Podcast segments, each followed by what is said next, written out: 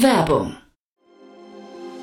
Sei dabei beim HTGF Family Day am 11. und 12. Juni in der Station Berlin. Für zwei Tage voller Inspiration und Business. Tauche ein in ein einzigartiges Netzwerkerlebnis mit bis zu 1500 Teilnehmenden. Erkunde das innovative Seed- und Later-Stage-Portfolio des Hightech Gründerfonds. Lass dich vom vielseitigen Programm inspirieren und knüpfe wertvolle Kontakte. Sichere dir jetzt dein Ticket. Mehr Informationen findest du unter www.family-day-htgf f.de.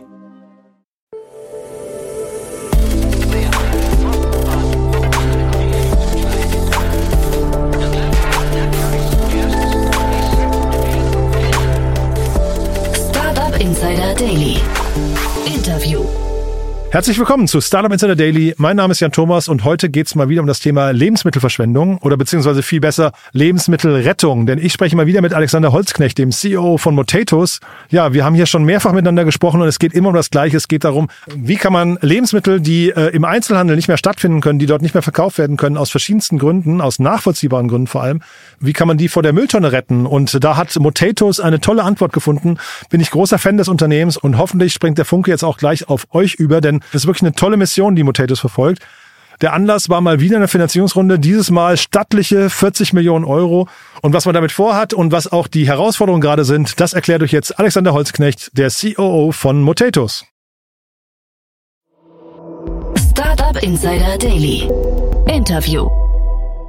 Ja, ich freue mich in beständiger Regelmäßigkeit mal wieder hier zu Gast Alexander Holzknecht, CEO von Motatus. Hallo Alexander. Ja, hallo, grüß dich Jan. Ja, freue mich, mich dass wir, ja, in beständiger Regelmäßigkeit. Ich habe es gerade gesagt, ich glaube einmal pro Jahr kann man sagen, ne? Das kann man fast so sagen, ja. Äh, und freut mich immer wieder, wenn das der Anlass ist, warum wir sprechen. Ja, weil der Anlass ist äh, fast der gleiche wie beim letzten Mal. Wir haben beim ersten Mal, habe ich geguckt, äh, gesprochen wegen der 35 Millionen Runde, jetzt äh, beim, beim zweiten Mal 38, jetzt sind es 40, ne? Richtig, also ja. jedes Mal ein bisschen mehr. Ja, genau. Ist die Entwicklung entsprechend? Ja, absolut. Also ich glaube, was, was uns besonders freut oder was uns, ja, worauf wir sehr, sehr stolz sind, ich glaube, es gibt viele, die, die bestätigen können, dass es schon mal einfache Investmentumfelder gab, aber uns freut es extrem zu sehen, dass Impact-Themen, Nachhaltigkeitsthemen halt nach wie vor sehr gut gefragt sind.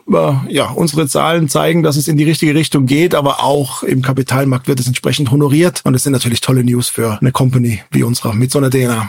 DNA Impact, sagt mal ein paar Sätze zu euch, nochmal für die, die euch noch nicht kennen. Die, die uns nicht kennen, soll es geben, ja. Äh, also genau, also bei uns geht's um äh, Circular Economy, sprich Überbestände im Lebensmittel, in der Lebensmittelproduktion, die es äh, ja aufgrund unterschiedlicher Gründe nicht in den regulären Handel schaffen. Die landen bei uns, bevor sie eben im schlimmsten Fall vernichtet werden würden. Und wir verkaufen die dann über unseren Online-Shop. Und die Nachhaltigkeit kommt eben daher zustande, dass wir eben Lebensmittel verkaufen, die im schlimmsten Fall in der Tonne gelandet wären. Sag mal so ein paar Sätze zu den, zu den Gründen für die Überbestände. Ganz unterschiedlich, aber im Grunde muss man äh, immer wieder feststellen, es sind einfach Ineffizienzen in der Supply Chain. Da will ich überhaupt niemanden den schwarzen Peter zuspielen. Das ist einfach so, ist eine Riesenindustrie. Hundertprozentige Verwertungseffizienz, das wird glaube ich auch mit allem AI-Einsatz etc. nicht geben. Insofern sind es Überproduktionen, saisonale Produkte. Das kann sein, die Verpackung mit dem Gewinnspielsticker und das Gewinnspiel ist vorbei. Äh, aber auch einfach Schwankungen im Absatz, die ganz normal sind, aber da kommt einfach in, ja, der Markt der ist so riesig, da bleiben extrem viel Überbestände übrig, für die es einfach gute Lösungen braucht. Und vielleicht noch ganz kurz zur Einordnung, ein Softdrink, der nur noch vier, fünf Monate MHD hat, Mindesthaltbarkeitsdatum, das ist halt für den regulären Handel schon zu kurz, um den noch sinnvoll vermarkten zu können. Aber da sind wir uns, glaube ich, alle einig. Ne? Ein Softdrink mit vier Monaten MHD, der ist perfekt. Der muss einfach nur schnell an den Kunden. Und dafür sind so digitale Vertriebsmodelle wie unseres natürlich prädestiniert. Warum kann das denn eigentlich der Handel nicht selbst machen, was ihr baut?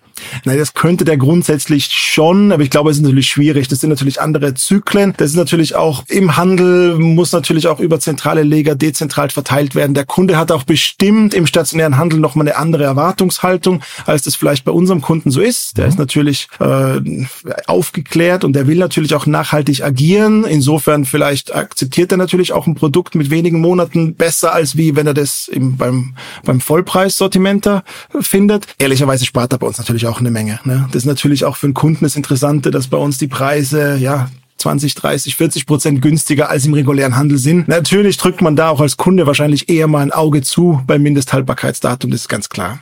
Dieses Auge zudrücken, wie weit muss man da gehen als Kunde? Also wie, wie knapp wird das mal mit dem, mit dem MHD? Es ist ganz unterschiedlich. Also wie gesagt, die meisten Lebensmittel, die so in Zeitraum 0 bis 6 Monate sind, die finden dann eben nicht mehr im regulären Handel statt. Ähm, es ist aber unterschiedlich. Ich habe sogar Lebensmittel, die durchaus schon überm MHD sind bei uns im Shop. Das ist zwar ein sehr, sehr kleiner Anteil, das sind irgendwie so zwischen 5 und 10 Prozent unseres Sortiments hat das MHD bereits erreicht. Das sind dann aber natürlich dann zum einen Lebensmittelgruppen, die, wo es wirklich extrem unbedenklich ist. Ich nehme mal immer so als Beispiel Reis, Pasta, das weiß jeder von zu Hause. Ne? An den Produkten wird absolut nichts schlecht, auch wenn es MAD erreicht ist. Aber umgekehrt natürlich, je kürzer das MSAD, umso größer die Ersparnis. Also es geht ja bei uns hoch bis minus 80 Prozent oder mehr, mhm. was der Kunde bei uns sparen kann. Ja, ja. MHD ist dann da ein ausschlaggebender Grund dafür. Ich glaube, Salz soll ja sogar auch ein MHD haben, ne? Ähm, ja, äh, also äh, hat ja manchmal so bizarre Auswüchse das Ganze, ne? Ich finde es immer am schönsten, ne? unser Mineralwasser, das läuft tausend Jahre durch den Berg, aber innerhalb von zwölf Monaten ist es dann plötzlich, hat es das MHD erreicht. Also ja, ja, es gibt da natürlich ganz interessante Ausprägungen. Diese Kunden, von denen du gesprochen hast, du hast gesagt, die sind äh, aufgeklärt und sind auch irgendwie, die möchten nachhaltig agieren. Wie groß ist dieser Kundenstamm, den ihr adressieren könnt? Also wie, wie viele Menschen könnten, sagen wir mal, so einem Aufruf folgen von wie, wie eurem oder so einem Angebot? Also, ich glaube, am interessantesten ist immer der deutsche Markt. Ne? Da adressieren wir ein bisschen mehr als eine Viertelmillion aktiver Kunden, ähm, die bei uns einkaufen oder eingekauft haben. Äh, in, aktiver Kunde ist bei uns definiert, der innerhalb von zwölf Monaten bei uns eben aktiv war. Mhm. Und will ich aber auch dazu sagen, ja, Nachhaltigkeit ist das eine Thema, aber ich sehe natürlich schon, dass sich auch die Beweggründe, die Motivation der Kunden, es verschiebt sich auch ein bisschen. Ne? Also vor zwei Jahren war das noch ganz klar das maßgebliche Leitmotiv. Ich muss aber feststellen, dass natürlich mittlerweile eine immer breitere Kundenbasis deswegen bei uns ist, weil es natürlich auch ums Geld sparen geht. Mhm. Also ja, der persönliche Geldbeutel, der ist natürlich schon mehr und mehr auch äh, ein maßgeblicher Grund für eine Kaufentscheidung. Auch im Lebensmittelbereich oder gerade im Lebensmittelbereich, wissen wir alle. Mhm. Das heißt also im Prinzip gibt es mehrere Trends, die euch eigentlich in die Karten spielen, ne? Äh, würde ich schon sagen oder oder, oder, oder um es nochmal ganz anders zu sagen, das Schöne ist, dass wir auf mehreren, äh, ja, dass wir nicht nur auf einer Basis stehen, sondern ja, sowohl die Nachhaltigkeit, die natürlich, das ist jetzt vielleicht, äh, dass die wird auch perspektivisch wird das Nachhaltigkeitsthema an Relevanz nicht mehr verlieren. Und trotzdem, wenn du jetzt ein Kunde bist, der nicht deswegen zu uns kommt, dann haben wir noch ein zweites Standbein. Das macht mhm. natürlich uns vielleicht auch ein bisschen krisenresistenter, ja. Mhm. Jetzt hast du gesagt, Viertelmillion aktiver oder etwas mehr als eine Viertelmillion aktiver Kunden. Wir haben gesprochen das letzte Mal im September 22. Was ist seitdem passiert bei euch alles? Was seitdem passiert ist, naja, wir sind natürlich stark gewachsen, das ist ganz klar. Äh, wir haben auch Österreich noch als Zielmarkt mit dazugenommen. Das ist natürlich eine kleine, kleine ähm, Erweiterung, die uns natürlich da auch im Volumen hilft. Aber ich glaube, das Allerspannendste ist, dass wir gerade mitten dabei sind, unsere Vollautomatisierung vorzubereiten. Also uns gibt's ja in mehreren Ländern und das Geschäftsmodell kommt ja, oder unsere Firma wurde ja gegründet in Schweden. Dort haben wir bereits ein vollautomatisiertes Lager, ähm, sind in Deutschland mit einem Partner an den Start gegangen, von einem relativ manuellen Picking-Prozess mittlerweile eine Teilautomatisierung und das ganz Spannende ist, äh, nächstes Jahr, äh, im Laufe des Jahres wird dann auch dort ein vollautomatisiertes Lager am Start sein. Und es gibt uns natürlich nochmal ganz andere Skalierungsmöglichkeiten, bringt aber auch auf der Kostenseite natürlich den kompetitiven Vorteil, den es braucht. Äh, ich glaube, das ist ganz klar, Lebensmittel, gerade im Online-Bereich ist immer ein Geschäft, die Margen sind äh, knapp, die Deckungsbeiträge vor allen Dingen sind knapp, da geht es natürlich nur um maximale Effizienzgewinn. Ja, weil Einzelhandel besticht jetzt nicht gerade durch hohe Margen eigentlich, ne? Tatsächlich, das ist natürlich so. Und vor allen Dingen, die Marge ist das eine, aber was natürlich bei uns zur Komplexität dazu beiträgt, ist, ich nehme immer gern den Schokoriegel als Beispiel. Ist ja zum Schluss völlig egal, wie viel Marge der Riegel hat. Wenn ich den allein rausschicken würde, da freut sich niemand außer die DHL, ne? Mhm. Weil einfach die, die, ja, der Deckungsbeitrag am Produkt so gering ist. Ähm, und im Unterschied zur Fashion, wo wir vielleicht Warenkörbe von zwei, 2,3, 2,4 Items haben, haben wir halt bei uns Warenkörbe, da landen zum Schluss 30, 40 Artikel drin. Mhm. Das macht einfach den logistischen Prozess zwar nicht kompliziert, aber komplex. Und jo, das, dafür braucht es natürlich Lösungen auf der Kostenseite. Ja, ich hatte gesehen, ne? Mindestbestellwert bei euch 29 Euro. Richtig. Ja. Drunter macht es einfach keinen Sinn. Und das mal 250.000 aktive Kunden, wahrscheinlich Wiederbesteller pro Jahr. Was, was würden so drei, viermal bestellt jemand wahrscheinlich im Schnitt, ne? Also ich, wir sind da ja relativ entspannt, was, äh, was unsere Informationen betrifft. Also wir werden dieses Jahr äh, irgendwo nördlich der 30 Millionen Umsatz, also Nettoumsatz rausgehen. Hm, stark. Das war jetzt für die, du hast jetzt gerade gesagt, das Funding-Umfeld war nicht ganz einfach, ähm, wahrscheinlich aber einfach generell. Ne? Ähm, waren das Zahlen, die äh, Investoren begeistern oder würdest du sagen, da, da gab es viel Diskussion, viel kritische Nachfragen? Na, ich glaube, was bei uns einfach ganz, ganz essentiell war. Ich meine, in diesem Food-Online-Bereich gibt's wenig Beispiele, die wirklich profitable Geschäftsmodelle vorweisen können. Da hat uns natürlich extrem weitergeholfen, dass wir eben in den Nordics, also Schweden, Finnland, mhm. Dänemark, als profitablen Markt die Blueprint quasi schon da haben. Haben wir da zwar schon seit über einem Jahr, aber das ist natürlich, also das war ganz, ganz essentiell, dass wir zeigen konnten, hey Leute, wir müssen nur skalieren, die Automatisierung, also nur ist gut gesagt, ne? Aber wir skalieren zu einem Punkt, haben die Automatisierung am Start und dann ist es ein Geschäftsmodell, das nachweislich schwarze Zahlen äh, ja, liefern kann. Ähm, so, und das Ganze verbunden mit einem Wachstum, das dann immer noch äh, sehr spannend sein kann, hat uns das auf jeden Fall in die Pole Position geschoben, ja. Mhm. Generell, wieso tut sich denn der Online-Food-Markt so schwer? Ne? Also Amazon Fresh kam ja irgendwann mal nach Deutschland, da hat jeder gesagt, oh, das wird den Markt komplett umkrempeln. Das glaube ich, ähm, sag mal, was nicht, also zumindest nicht so eingetreten, wie es die meisten vermutet haben. Gorillas war so ein, so ein, so ein Ding, hat auch nicht geklappt. Äh, Picnic versprechen sich, glaube ich, viele von, aber warum hat, also ich meine, das ist ja ein Riesenmarkt, wieso hat der noch nicht so richtig funktioniert?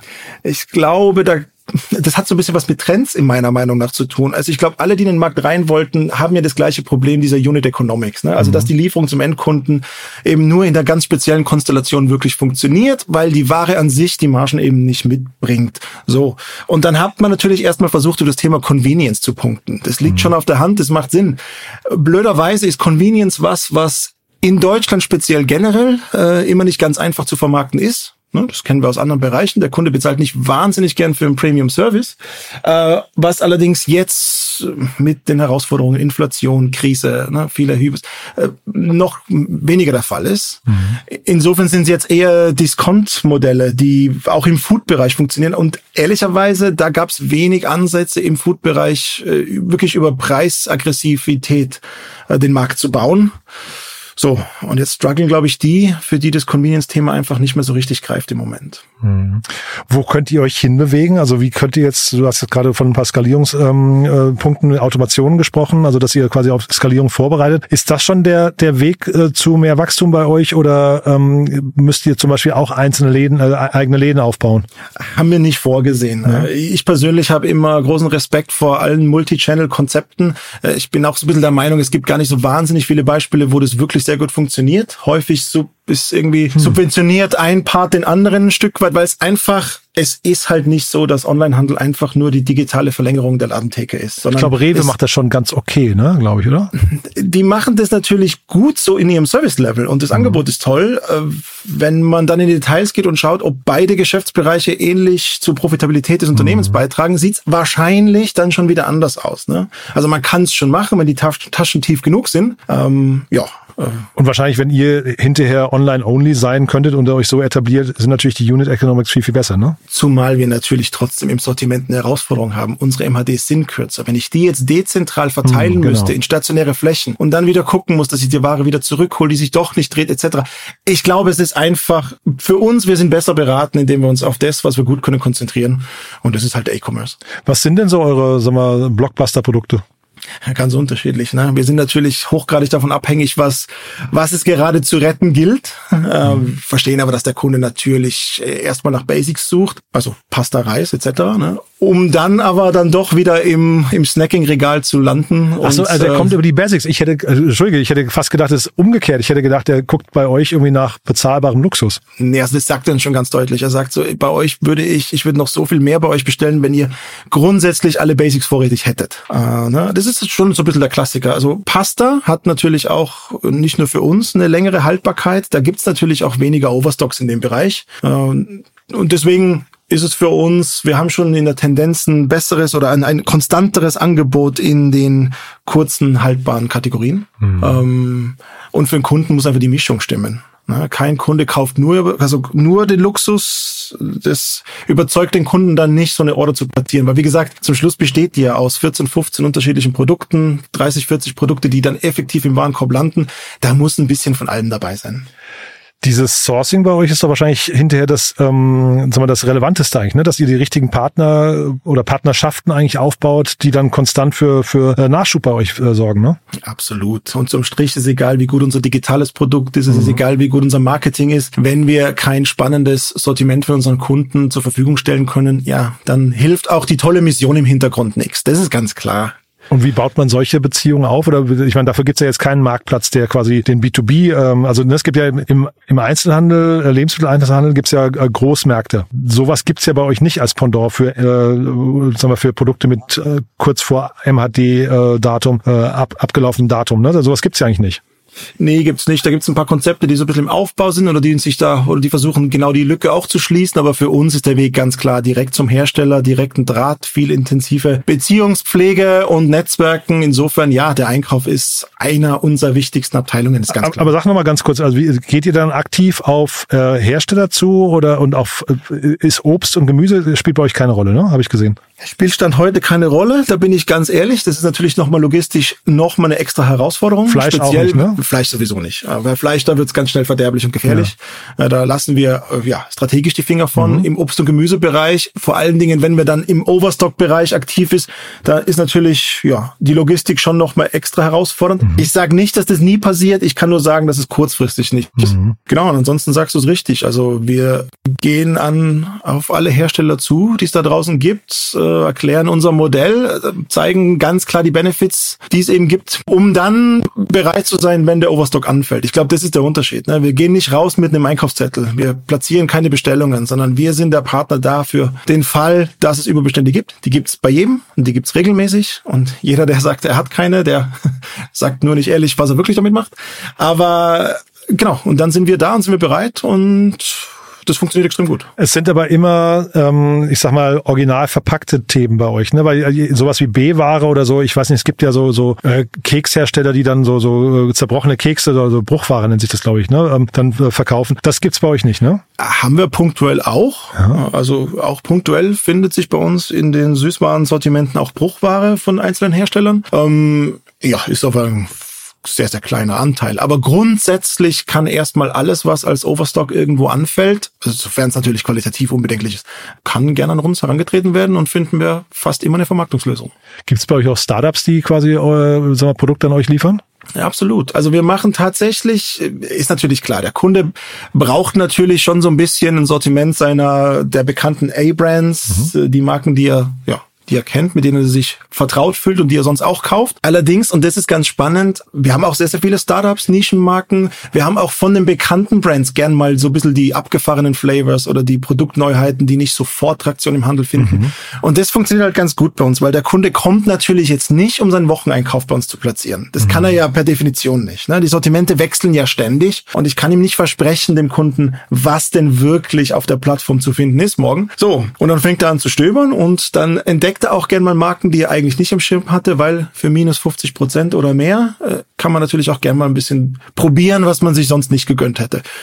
Es kann für die Marken auch spannend sein. Mhm. Ja, ich versuche mir gerade vor, ich bin jetzt ja auf eurer Webseite gerade und sehe jetzt hier zum Beispiel Landliebe, ne, so als eine, ähm, oder ähm, das ist hier Nukao zum Beispiel, ne. Sehen die euch dann eher als Partner oder sehen die euch eher als notwendiges Übel? Notwendiges Übel klingt natürlich jetzt schon böse. Naja, na also das ist ja jetzt nicht für die nicht ideal, dass dass Produkte, die äh, quasi, dass sie auf dem zweiten auf dem zweiten äh, Weg ver vermarktet werden. Ne? Idealerweise möchten die wahrscheinlich äh, hier Premium-Platzierung im Handel haben. Das ist wahrscheinlich ein sehr dankbarer Hafen, den, den ihr anbietet. Aber die Frage ist einfach die Einstellung der Marken zu euch. Das darauf will ich hinaus. Nein, natürlich. Und du sagst es ganz richtig. Wahrscheinlich plant kein Hersteller mit uns großartig proaktiv irgendwie Umsatzwachstum für nächstes Jahr, sondern die mhm. Haltung ist natürlich eher gut, dass es uns gibt. Fantastische mhm. Partnerschaft ist super gut. Allerdings wahrscheinlich vermeidet man eher den Umsatz. Nur, das ist halt die Wahrheit. Äh, wie gesagt, ich habe es am Eingang gesagt, 100% Verwertungseffizienz, das ist einfach eine Utopie. Die werden wir noch sehr, sehr lange nicht sehen. Ähm, insofern ist es völlig okay. Mhm. Da, wo die Overstocks da sind, da sind wir bereit. Sehr cool. Nach vorne raus, nächste Schritte jetzt bei euch. Was sind so die, also du hast ja gesagt, Automation gerade ist ein Riesenthema, damit die Skalierung kommen kann. Aber gibt's sonst große Themen noch? Ja, also wie gesagt, für uns, also wir haben unsere fünf Kernmärkte und haben mit der Runde definitiv die zwei Fokusthemen vor der Brust. Zum einen wollen wir alle Märkte, wo wir drin sind, definitiv nochmal stärken. Also es gibt keinen einzigen Markt, wo wir das Gefühl haben, äh, das Wachstum wäre jetzt irgendwie erschöpft. Es gibt auch keinen Markt, wo wir nicht mindestens 20 Prozent, also auch im Heimatmarkt in Schweden, wenn wir mehr wie 20 Prozent wachsen wollen nächstes Jahr. Insofern, das ist natürlich äh, ganz, ganz wichtig und nebenbei die Automatisierung oder nebenbei ist auch gut gesagt. Ich, ich entschuldige mich an die Kollegen aus der Logistik. Natürlich geht es nicht nebenbei, aber die Automatisierung voranzutreiben. Ja, und dann werden wir uns Ende nächstes Jahr hoffentlich wieder unterhalten und dann mhm. wird Deutschland irgendwo jenseits von 50 Millionen stehen. Ach, die 30 Millionen vorhin waren nur in Deutschland? Ja. Ach ja, guck mal, das war mir gar nicht klar, ist ja spannend. Die anderen Länder, ihr hattet ja andere Länder vor der Brust, die habt ihr zurückgefahren erstmal oder eingestellt, weil ihr gesagt habt, jetzt erstmal Fokus auf die Kern Kernmärkte? Na, das Einzige, es gab an und für sich mal die Ambition, äh, den UK-Markt parallel mitzubetreiben. Mhm. So, und aber das Österreich war habt ihr gemacht, ne? Ja. Österreich haben wir gemacht, genau. Das zählt ähm, zum Umsatz von Deutschland wahrscheinlich dazu, ne? Richtig. Ja, ja, ja legitim. Ja. Du, also sehr, sehr spannend, finde ich. Ähm, haben wir wichtige Themen vergessen? Ja, wichtige Themen. Meiner Meinung nach nicht. Äh, jeder Hersteller, der da draußen noch zuhört und das Gefühl hat, er braucht noch eine, eine, eine gute, nachhaltige, verantwortungsvolle Lösung für seine Overstocks. Also kein notwendiges Übel, ne? Da habe ich blöd gesagt, ja, vorhin. Ja.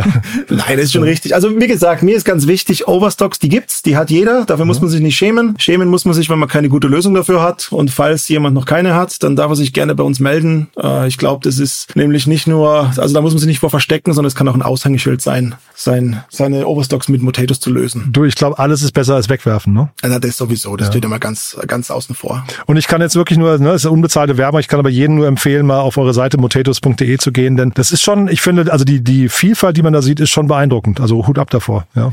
Das sehen wir auch ehrlicherweise ehrlicherweise ganz stolz drauf. Ne? Ich glaube, wir können ein wirklich spannendes Einkaufserlebnis unserem Kunden anbieten, obwohl, und das ist natürlich so ein bisschen die Champions League da drin. Also wir, wir müssen natürlich aus einem unplanbaren, per Definition unplanbaren Business was Planbares draus machen, das für den Kunden immer spannend ist. Mhm. Aber ich glaube, darin sind wir sehr, sehr gut geworden. Super. Du, dann freue ich mich aufs nächste Update dann. In ungefähr sehr, Jahr wahrscheinlich, ne? Aller spätestens dort. gerne auch zwischendurch. Super. Hat großen Spaß gemacht. Ciao, Alexander. Vielen Dank. Ciao, Bis ciao. dann. Ciao. Startup Insider Daily, der tägliche Nachrichtenpodcast der deutschen Startup-Szene. Ja, das war Alexander Holzknecht, der COO von Motatos. Und ich habe es ja gesagt, schaut euch die Webseite mal an. Ich finde sie wirklich sehr, sehr cool gemacht. Und äh, sehr cool, dass Alexander auch so offen über die Zahlen spricht. 30 Millionen Euro plus, super. Ziel 50 Millionen, sehr stattlich. Aber ich kann von außen zumindest die Vermutung aussprechen, das wird auch funktionieren. Das ist wirklich ein tolles Konzept, eine tolle Mission. Und ich habe irgendwie keinen Fehler gefunden in dem System. Ich glaube, dass Motatos hier eine wunderbare Nische gefunden hat. Und äh, vielleicht gefällt es euch ja auch. Schaut es euch gerne mal an und vor allem empfehlt das gerne weiter. Empfehlt natürlich auch wie immer gerne diese Podcast-Folge weiter. Ich fand es auf jeden Fall wie immer sehr cool und wenn es euch genauso geht, dann gerne weiterempfehlen. Danke dafür, danke euch fürs Zuhören, euch einen wundervollen Tag und vielleicht hören wir uns nachher nochmal wieder und falls nicht nachher, hoffentlich spätestens morgen. Bis dahin, alles Gute. Ciao, ciao.